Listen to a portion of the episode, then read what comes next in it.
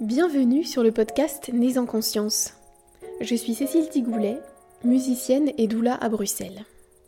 L'arrivée de ma fille Cerise a fait naître mon envie de rendre accessibles des témoignages d'accouchement dits physiologiques. Dans cette première saison, je reçois des femmes qui racontent leur cheminement autour de la naissance de leur bébé et partagent leur récit d'enfantement. Le podcast idéal à écouter si vous êtes enceinte et que vous cherchez à vous réassurer dans vos capacités à accueillir votre bébé par vous-même, avec force et confiance. Marchons ensemble vers le nouveau paradigme des naissances. Et j'ai une question qui me vient du coup. Donc tes enfants, ils baignent aussi peut-être un petit peu dans, toi ce que tu fais? Est-ce qu'ils ont conscience que tu fais des trucs sur la naissance? Est-ce que vous en parlez? Je sais pas, ça c'est ma curiosité pure là. Ouais, alors euh, surtout mon deuxième. Euh, ouais, surtout mon deuxième. Donc euh, mon...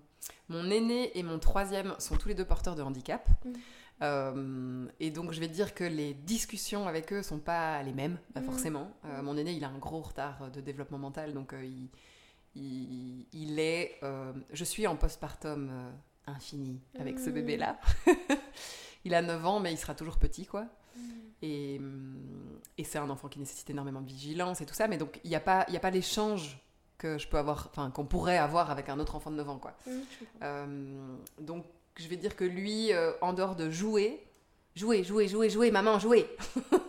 en dehors de ça, il n'y a pas grand chose qui l'intéresse. Il s'en fout de savoir ce que je fais. Il n'est pas du tout. Enfin voilà, ça, ça lui parle pas. Donc lui, non. Mais par contre, mon deuxième, ouais, lui, il est très intéressé de savoir ce que je fais. Euh, il veut faire du yoga aussi. Euh, il sait que je travaille, euh, ouais, que je m'occupe de maman enceinte et tout ça. Et alors, d'ailleurs, ouais, c'est très amusant parce qu'il est très demandeur. Ben, on est séparés tous les deux. Enfin, on est séparés, son papa et moi, et on est recasés tous les deux. Il est très demandeur qu'il y ait des petits frères et des petites sœurs de deux côtés. je lui ai déjà dit que c'était pas possible. Alors, du coup, j'ai dû lui expliquer toute une série de choses. Bah, je lui ai expliqué que j'avais passé 40 ans, qu'il y avait, il y avait ça qui jouait dans le fait de plus vouloir de bébé, euh, que j'étais porteuse d'une anomalie génétique que j'avais transmise à ses deux frères, parce que ces deux frères sont porteurs de handicap, parce que je leur ai transmis une anomalie génétique, donc j'avais pas conscience. Ça aussi, c'est un truc hein, qui vient de mes lignées, et ça fait partie du mmh. travail que j'ai fait, de voilà, d'apprivoiser ça. Mais du coup, j'ai dû lui expliquer la génétique, bon amusement, j'ai dû lui expliquer un petit peu, mais en fait, voilà, les deux, parents, il y a, y a, la petite valise génétique de papa, la petite valise génétique de maman. J'ai dû vraiment lui expliquer comment ça se passait et le risque qu'il y avait si je faisais encore des enfants de, de transmettre ça et tout ça. Donc, donc ouais, avec lui, on en parle beaucoup. Puis on a, on a acheté euh, les bouquins de euh, Gaëlle, tu sais, l'illustratrice, ah oui, qui sont super chouettes. Euh, et, eux demandent régulièrement ces livres-là. Hein. Forcément, ils adorent qu'on leur raconte cette histoire-là, les enfants. Euh, donc ils savent très bien, euh, par contre ils savent tous les trois comment ils sont nés, je leur ai raconté, alors bon William je lui ai pas raconté dans les détails quand même sa naissance parce que quand même elle a été vraiment trash et donc j'ai pas forcément envie de lui raconter tout le détail maintenant, je pense que mhm. ça viendra à un moment peut-être, mais voilà. Euh, par contre Mathieu sait très bien que la naissance la plus facile pour maman c'était la sienne, ça il est quand même vraiment bien au courant. et ouais, il, il, baigne quand même assez bien là-dedans, puis là maintenant j'ai un, un, compagnon qui est aussi là-dedans aussi, mm. complètement, qui est, euh, qui est kinésiologue et qui est coach, euh, qui est aussi formé au yoga pour les enfants, qui est. Euh, voilà, qui est super intéressé par tout ce qui est parentalité bienveillante. alors j'ai lu récemment ce bouquin qui est une bombe, Chasseur-cueilleur parent. Et il l'a lu aussi, et j'étais juste là, oh, il est fabuleux ce mec! À vous Oh là là, dédicace là, franchement. ah oui, gagné là. Complète quoi, complète, je le trouve fabuleux. Et du coup, euh, voilà, il y, a vraiment des choses qu'on met en place ensemble, euh, dans le fait d'être euh, d'être vraiment à l'écoute des enfants. On fait des petits cercles de parole à la maison, tu vois, ça j'adore quoi, c'est génial. Et du coup, je découvre aussi, bah, j'en ai parlé récemment sur les réseaux, mais je découvre aussi vraiment une autre, comment dire, une autre mère en moi, j'ai envie de dire, mm. que, que, je peux être mère autrement et ça, c'est depuis ma séparation, et ça va avec euh, tout, tout ce, ce, mouvement d'empouvoirment de moi-même. C'est aussi, je me suis réapproprié le fait de plus être dans l'attente et le regard de l'autre dans la manière dont je suis maman. C'est-à-dire qu'avec le papa de mes enfants, je, je, je, me comportais d'une certaine manière parce que je pensais que c'était ce qu'il attendait. Alors, euh, je pense qu'en partie, il attendait effectivement ça, en partie, c'était mes projections. Euh, mais du coup, je m'autorisais pas à être la maman que je voulais être, quoi. Et puis, je savais pas comment, parce que j'étais pas soutenue je me sentais pas soutenue dans ce truc-là, quoi. Et ici, je suis dans un couple où vraiment, euh, j'ai un conjoint, enfin un compagnon. Conjoint, ça veut dire qu'on est marié, je sais pas. Bref, un compagnon qui est euh, extrêmement présent dans son énergie masculine, qui est vraiment le contenant, qui est vraiment ce que je, ce que je dis aux mamans qu'elles ont besoin en postpartum. un mec qui est là pour faire le contenant de la diade maman-enfant, tu mmh. sais. Mmh. Bah maintenant j'ai un mec qui est vraiment ça, quoi, qui est mmh. vraiment là pour nous contenir, pour nous supporter, pour nous soutenir, et qui me permet du coup d'être la maman que je veux être, quoi. Et ça c'est c'est juste incroyable. Et je découvre du coup que c'est chouette d'être maman. Il a fallu euh, presque 10 ans. Il m'a fallu vraiment du temps. Mais euh, là, cet été, j'ai vécu euh, les premières vacances en famille chouettes. Les premières, même de l'époque où moi j'étais enfant, les vacances en famille c'était l'horreur. J'ai eu des parents complètement inadéquats et donc voilà, tout ça explique évidemment hein, les histoires de naissance aussi. voilà, il y a beaucoup de choses à, à, tisser là derrière. Mais, mais ouais, cet été, on est parti une semaine à la mer. Il a fait dégueulasse. On avait mes trois enfants et les deux enfants de mon conjoint. Donc on avait cinq garçons entre 9 ans et 2 ans et demi, eh ben, on a passé des super vacances. C'était génial. Putain, incroyable. Et ce que j'entends et ce que je devine, c'est qu'en fait, c'est pas que tout était parfait. C'est-à-dire qu'il y a eu des émotions, il y a eu des choses, ouais. Et alors, t'as as vécu ça comment Ben en fait, euh, on, met en place des choses que j'avais jamais réussi à mettre en place avec euh, le papa de mes enfants, euh, pour qu'il y ait un cadre. Donc, on définit à l'avance, en amont, toute une série de choses, parce que je sais qu'en plus, avec mon aîné, il faut vraiment que ce soit cadré rituel, il supporte pas le changement. Donc déjà le changement, le, départ en vacances pour lui c'est l'horreur. Donc il faut vraiment voilà que ce soit cadré. Et une fois qu'il y a le cadre, pour le reste c'est le lâcher prise total. Et en fait, on s'est tous les deux mis en mode jeu toute la semaine, mmh. en mode enfant, en mode, on ne fait rien d'autre. On est là juste pour faire la fête avec vous entre guillemets, pour faire les vacances avec vous quoi. Et euh, bah, il a fait dégueu, bah, c'est pas grave, on était allé courir dehors sous la pluie, on était trempés, on a rigolé, et puis après, c'était la merde parce qu'il fallait tout nettoyer. Mais tant pis, on était juste là, bah, tu sais quoi, c'est une semaine. C'est les vacances, et voilà. On les a tous mis au bain, ils étaient tous pleins de sable, on avait toutes les fringues, euh, voilà. Et à un moment donné, on était avec les bottes sur la plage et il faisait dégueu et ils ont été dans la mer avec leurs bottes, donc ils avaient tous un kilo de sable et d'eau de mer dans les bottes. et on était juste là, bah en fait, tu sais quoi? C'est la vie quoi, on vit. Et juste. Euh, voilà, c'était franchement c'était magique parce que vraiment il a fait dégueulasse et bon, je te dis pas que tout a été parfait, il y a eu des moments difficiles, il y a eu voilà, mais euh, j'avais pris le parti de dire bah OK, c'est pas la semaine où je vais tenter d'autonomiser mon aîné euh. Alors pour redonner juste un peu le contexte, euh, William il il se frotte pas il a 9 ans, il se frotte pas de bête lui-même, il s'habille pas lui-même, il se déshabille pas lui-même, il prend pas son bain lui-même. Pour manger, quand il est fatigué, il faut lui donner la béquille à un moment donné parce qu'il en a marre. Voilà, donc c'est quand même très. Ça demande beaucoup d'énergie et tout. Et juste, on, en avait parlé avant avec Greg et on s'est dit, ok, c'est pas la semaine où on va mm. essayer de l'autonomiser. Donc on fait tout, on l'assiste pour tout, parce qu'on veut pour lui aussi que ce soit des vacances, quoi. Mm. Et du coup, moi, je m'étais préparée psychologiquement au fait de dire, bah ok, on fait tout pour lui, quoi. Et puis pour les autres aussi, parce qu'évidemment, enfin, je veux dire, pas, pas, tout faire pour les autres, mais je veux dire, on est mm. présent aussi pour les autres, parce que sinon c'est pas chouette pour les autres. Mais, mais voilà, il y avait un lâcher prise du coup de, bah tu sais quoi, on s'est préparé à ce que ce soit, soit comme ça, donc c'est pas grave, quoi. Mm. Et donc, euh, j'ai adoré de ne pas me fâcher sur eux à aucun moment, mm. de juste. Euh, voilà, ils ont pété une armoire dans l'appart qu'on a loué, et on s'est fait, bah, tu sais quoi, on va trouver une solution. On s'est pas énervé, on était là, bah ils ont pété une armoire, on a cinq gosses dans un petit appart, c'est normal en fait. Et juste de pouvoir accepter ça, tu vois, de pouvoir se dire, bah en fait, tu sais quoi, on en a cinq, c'est cinq garçons, on est dans un petit appart, bah ça devait arriver quoi. Et c'était trop chouette de voir mes enfants qui étaient là. T'es pas fâchée maman Bah non en fait je suis pas fâchée.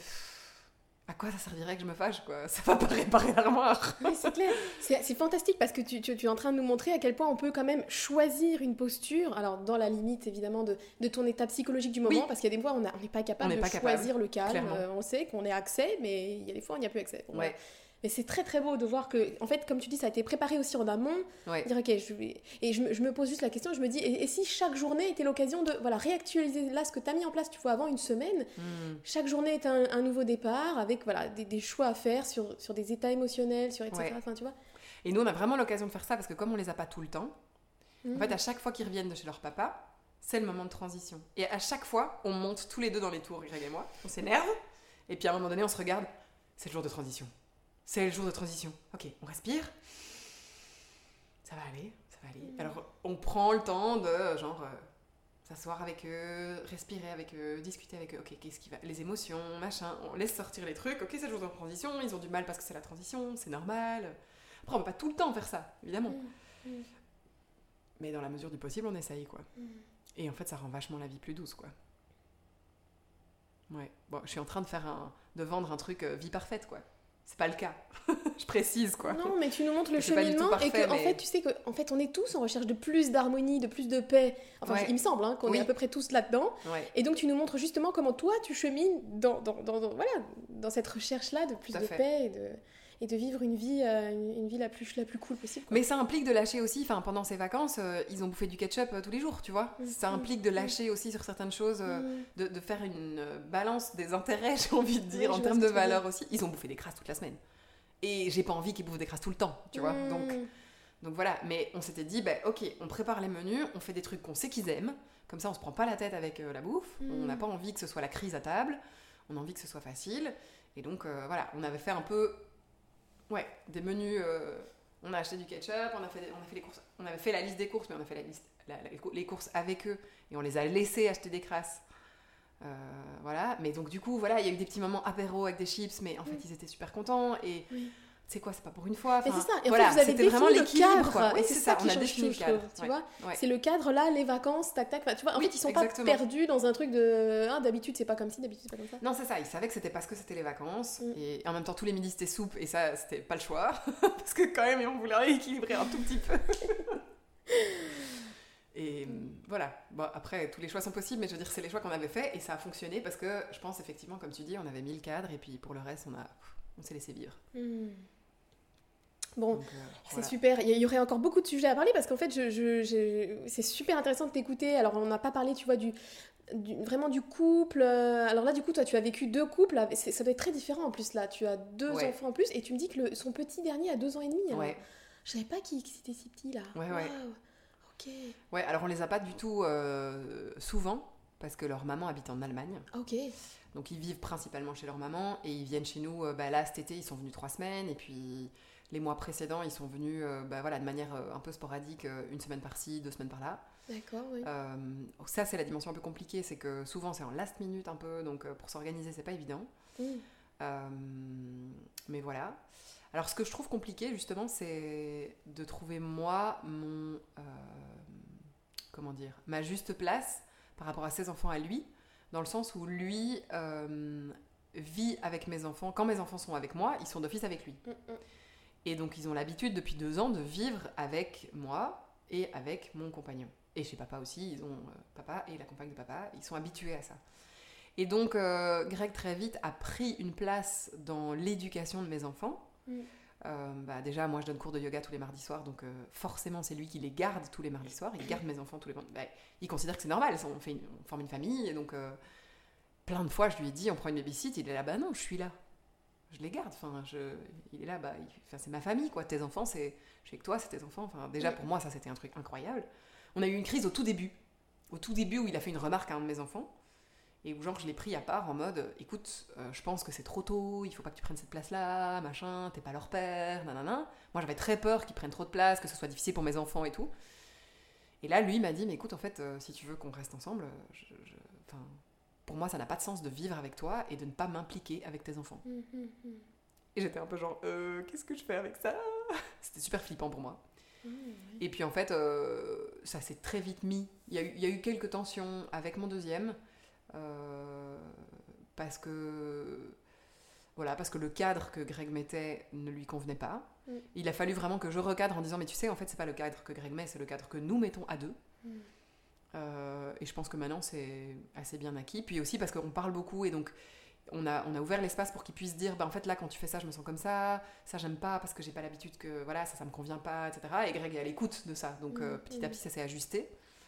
Euh, mais voilà, donc il a vraiment pris une place importante dans, dans leur quotidien, dans leur éducation.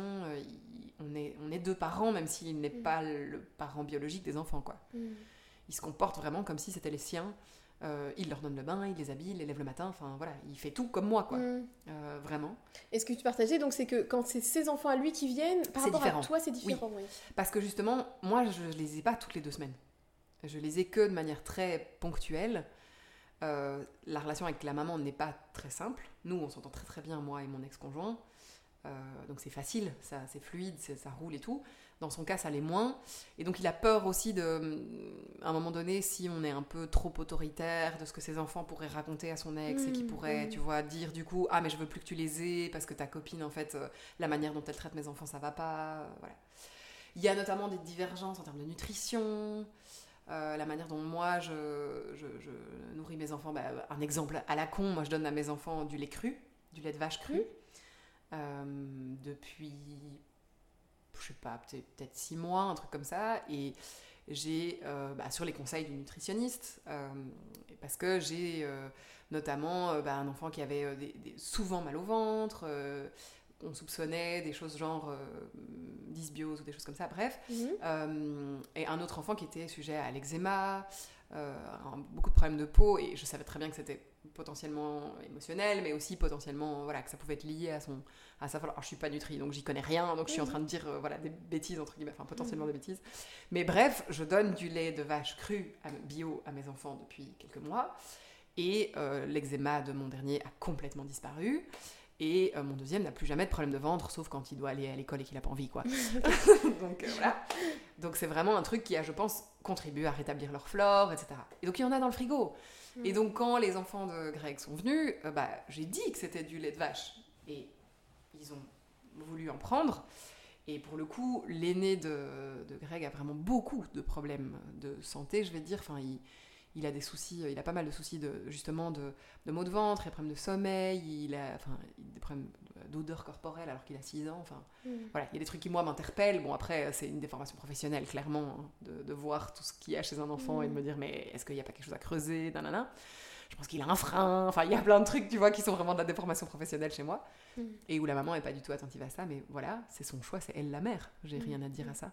Mais ça, c'est compliqué, tu vois, parce que son fils a bu du lait cru de vache chez moi. Et du coup, elle m'a dit Ah, mais ça va pas, il peut pas boire du lait, euh, on fait super attention à ça, etc. Et je dis Mais oui, mais c'est du lait cru, c'est pas du lait pasteurisé. Putain, oui, oui, c'est déjà mieux, mais quand même, je ne veux pas qu'il en boive. Et voilà, il y a des petites tensions comme ça. Bon, ça, c'est pas une question de euh, essentielle, je veux dire, je peux faire attention à ce que. Mais par contre, le rôle que je prends, enfin, et c'est aussi, ça, enfin, même cette question de nutrition, ça questionne le rôle que je prends. Est-ce que, je, est-ce que je peux imposer certaines choses à cet enfant ou pas euh, Et pendant les vacances, un de mes enfants a dit Mais maman, en fait toi, euh, avec les enfants de Greg, euh, t'es comme une deuxième maman, comme Greg pour nous, c'est un deuxième papa. Mhm. Et j'ai dit, ben, en fait, pas tout à fait, parce qu'ils me connaissent pas encore bien. Mhm. C'est pas encore du tout la même chose, quoi. Et donc, quand on les a, bah, typiquement, changer les couches, c'est Greg qui fait, quoi. Euh, et là, pendant les vacances, j'ai donné pour la première fois un bain à son petit et j'ai changé une couche à son petit. C'était la première fois que je le faisais, quoi. Mais parce que vraiment, Greg m'a dit, mais en fait, vas-y. En fait, j'ai envie que tu prennes cette place-là. Et moi, j'osais pas trop parce que voilà, j'ai j'ai peur que ce soit difficile à accepter pour l'enfant en fait parce que il, voilà il me connaît pas si bien il me voit pas toutes les semaines puis ils sont petits. Oui, je comprends. les miens étaient déjà quand même un peu plus grands quand, quand Greg est arrivé dans leur vie quoi. Donc euh, je trouve que ça c'est voilà c'est difficile quoi. Clairement euh, quand euh, il fait une colère de deux ans et demi ben c'est chez papa qui va c'est pas chez moi quoi. Mm. moi je sais pas le calmer quoi parce que voilà il me connaît pas encore suffisamment les miens, quand. Euh, enfin voilà, mon 5 ans, il fait encore très souvent des. des je sais plus comment on doit les appeler en fait, parce que des colères, je trouve ça péjoratif. en gros, il est submergé par des émotions, quoi. Mon 5 ans, ça arrive encore super souvent, forcément, il n'a que 5 ans. Bah voilà, je sais très bien que je le prends dans mes bras, je lui fais un gros câlin, ça passe. Euh, mais je suis sa maman, quoi. Mm, mm, mm. Et ce petit bonhomme de 2 ans et demi, ben. Ouais, je suis pas sa personne de référence, donc euh, forcément, ça voilà, et là, on ne sait pas quand, quand on les reverra la prochaine fois parce que c'est toujours un peu, voilà, un peu compliqué à organiser, machin. D'accord. Donc voilà, c'est clair, c'est clair que ça pose tout plein de questions aussi de, comment tu prends un rôle de, seconde maman. Je mets ça entre plein de guillemets, mais mm. comment je prends un rôle dans leur vie à eux sans empiéter sur, un, sur le rôle de quelqu'un d'autre. Oui, je comprends. En fait, il y a vraiment ce truc d'élan de, vouloir prendre soin et en même temps, ben, de le faire vraiment en conscience par rapport à qu'est-ce qui est juste pour eux, par rapport au papa, par rapport à la maman, enfin ça fait beaucoup Et par rapport à mes enfants aussi. Ah, par rapport à tes enfants et par rapport à toi. en ayant les cinq, c'est ça qui était compliqué aussi, c'était qu'à un moment donné, et c'est pour ça qu'on a pendant les vacances mis le cadre avant, et je suis vraiment contente qu'on l'ait fait comme ça, parce que du coup j'ai pu moi exprimer à Greg à un moment donné, ben, en fait je suis désolée, mais les règles qu'on va appliquer à mes enfants, elles vont être applicables aux tiens aussi, parce que c'est pas possible de faire deux poids deux mesures avec cinq enfants, c'est impossible. Mais au début, c'était compliqué pour lui parce qu'il disait, bah, ils ont pas habitué à ça, etc. Je dis, ben oui, mais faut qu'on soit cohérent. On mm. On peut pas faire famille et faire deux poids deux mesures. Soit on est une famille, soit euh, pas quoi. Et, je sais que pour les deux de Grecs c'est difficile parce que par exemple, exemple à la con, ils ont ramené leur gourde d'Allemagne, ils ont leur gourde chacun, mais leur gourde ils se la partagent entre eux. Et ils les partagent pas avec mes enfants. Et on a dû à un moment donné mettre, euh, tu vois, les choses au clair. Greg a vraiment dû dire, ben en fait, c'est votre famille aussi, euh, les enfants de Maribel, quoi. Mm, mais mm, pour mm. les deux, ils sont là, mais quoi, c'est notre famille? Ben non, on les voit une fois tous les X, euh, c'est pas notre famille. Enfin, on va pas partager. On s'entend bien, on est content de jouer pendant 15 jours, mais c'est pas notre famille, quoi. Mais Greg et moi, on a envie qu'ils fassent famille, on a envie qu'ils se sentent comme des frères, mais on peut pas forcer ça. Donc, donc du coup, les deux, ils, étaient, ils voulaient rester à deux, et ils voulaient se prêter leur gourde à deux, ils voulaient pas partager avec les miens, euh, alors que les miens partagent avec eux de manière beaucoup plus naturelle. Enfin, voilà, c'est pas évident, quoi, parce que voilà, ils ont pas les mêmes codes, ils ont pas la même éducation chez leur maman, et donc. Euh, hmm. D'accord. Ouais.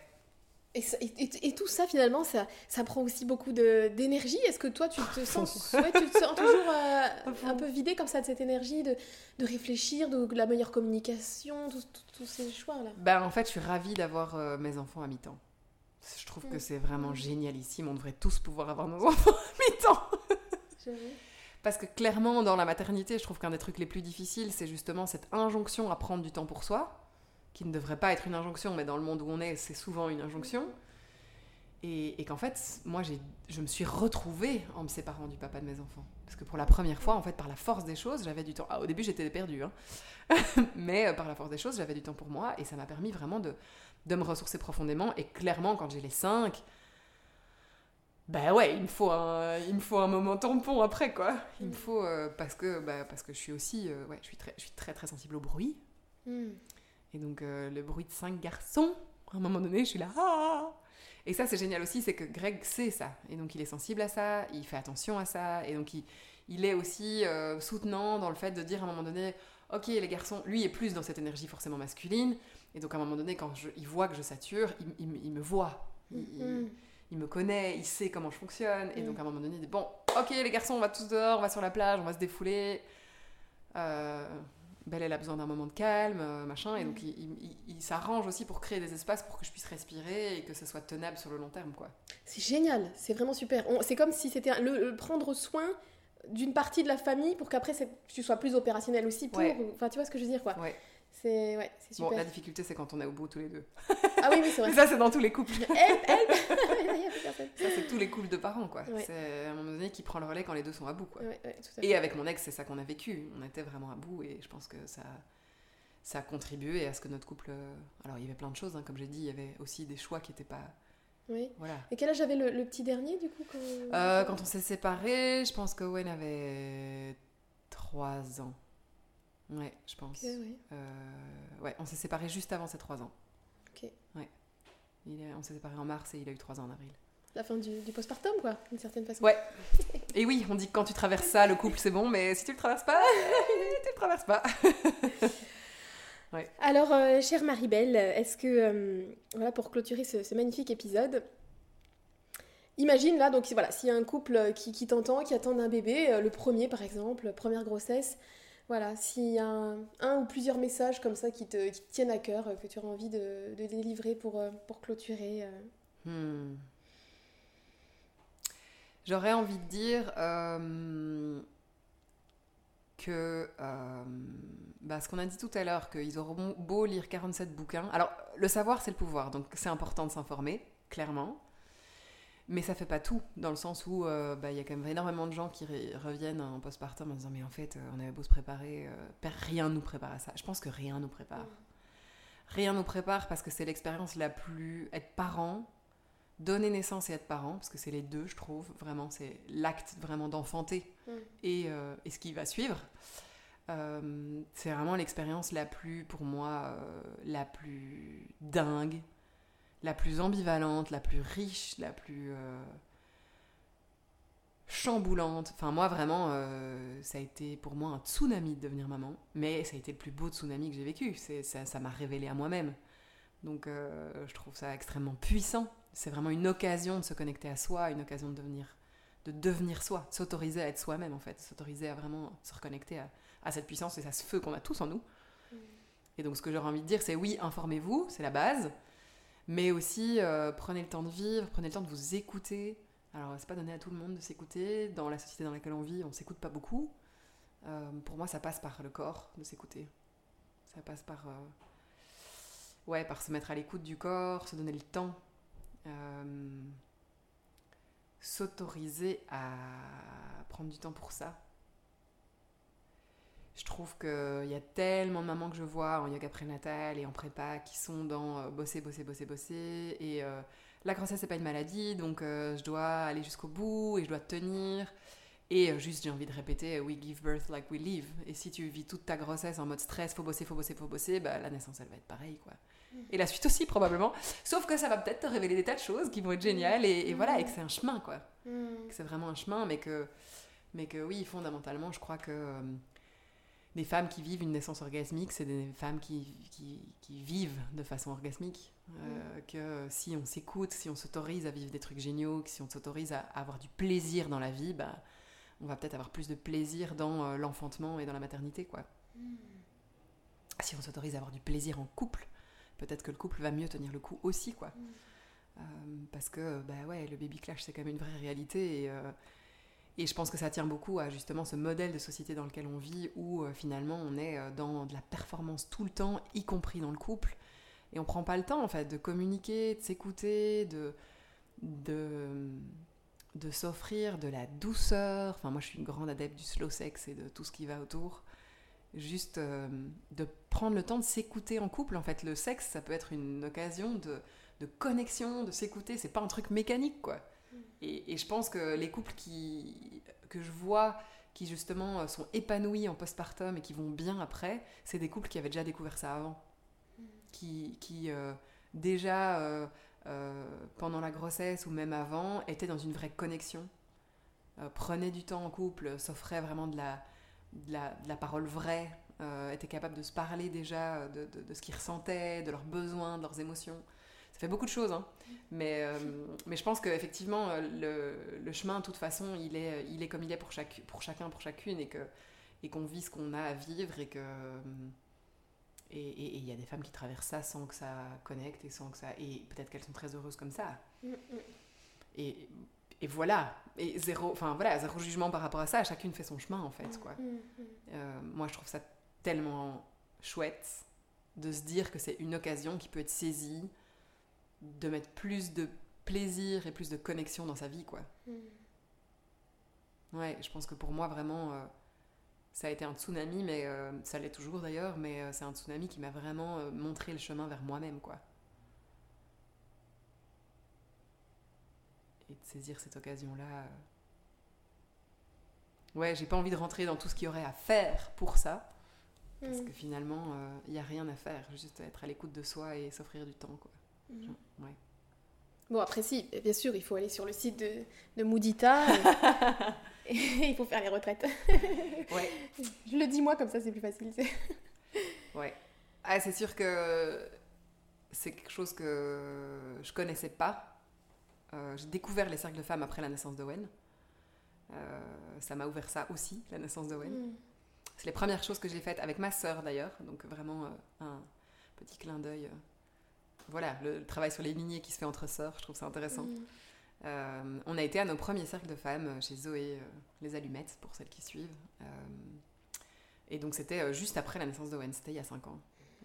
et on a, et on a commencé ensemble un travail de psychogénéalogie à cette même période ensemble.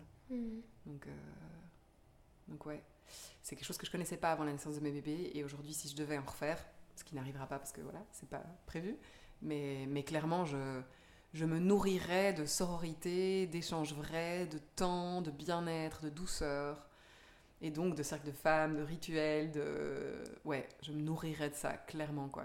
De, de bonne nourriture, de chouchoutage.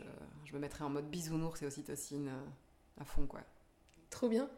C'est magnifique. Les mots parfaits. Bisounours et ocytocine. Yay Tu veux l'appeler comme ça ton épisode? Merci beaucoup Maribel, c'était extraordinaire et, euh, et, voilà, je pense qu'on fera deux épisodes avec tout ça, je pense. Un grand merci à toi Cécile. Merci beaucoup et à la prochaine. Hein oui Merci pour votre écoute. Si vous appréciez le podcast et que vous souhaitez le soutenir, je vous invite à le partager autour de vous, à laisser 5 étoiles sur votre plateforme d'écoute et pourquoi pas à me laisser un petit commentaire. On se retrouve la semaine prochaine pour un nouvel épisode. D'ici là, portez-vous bien.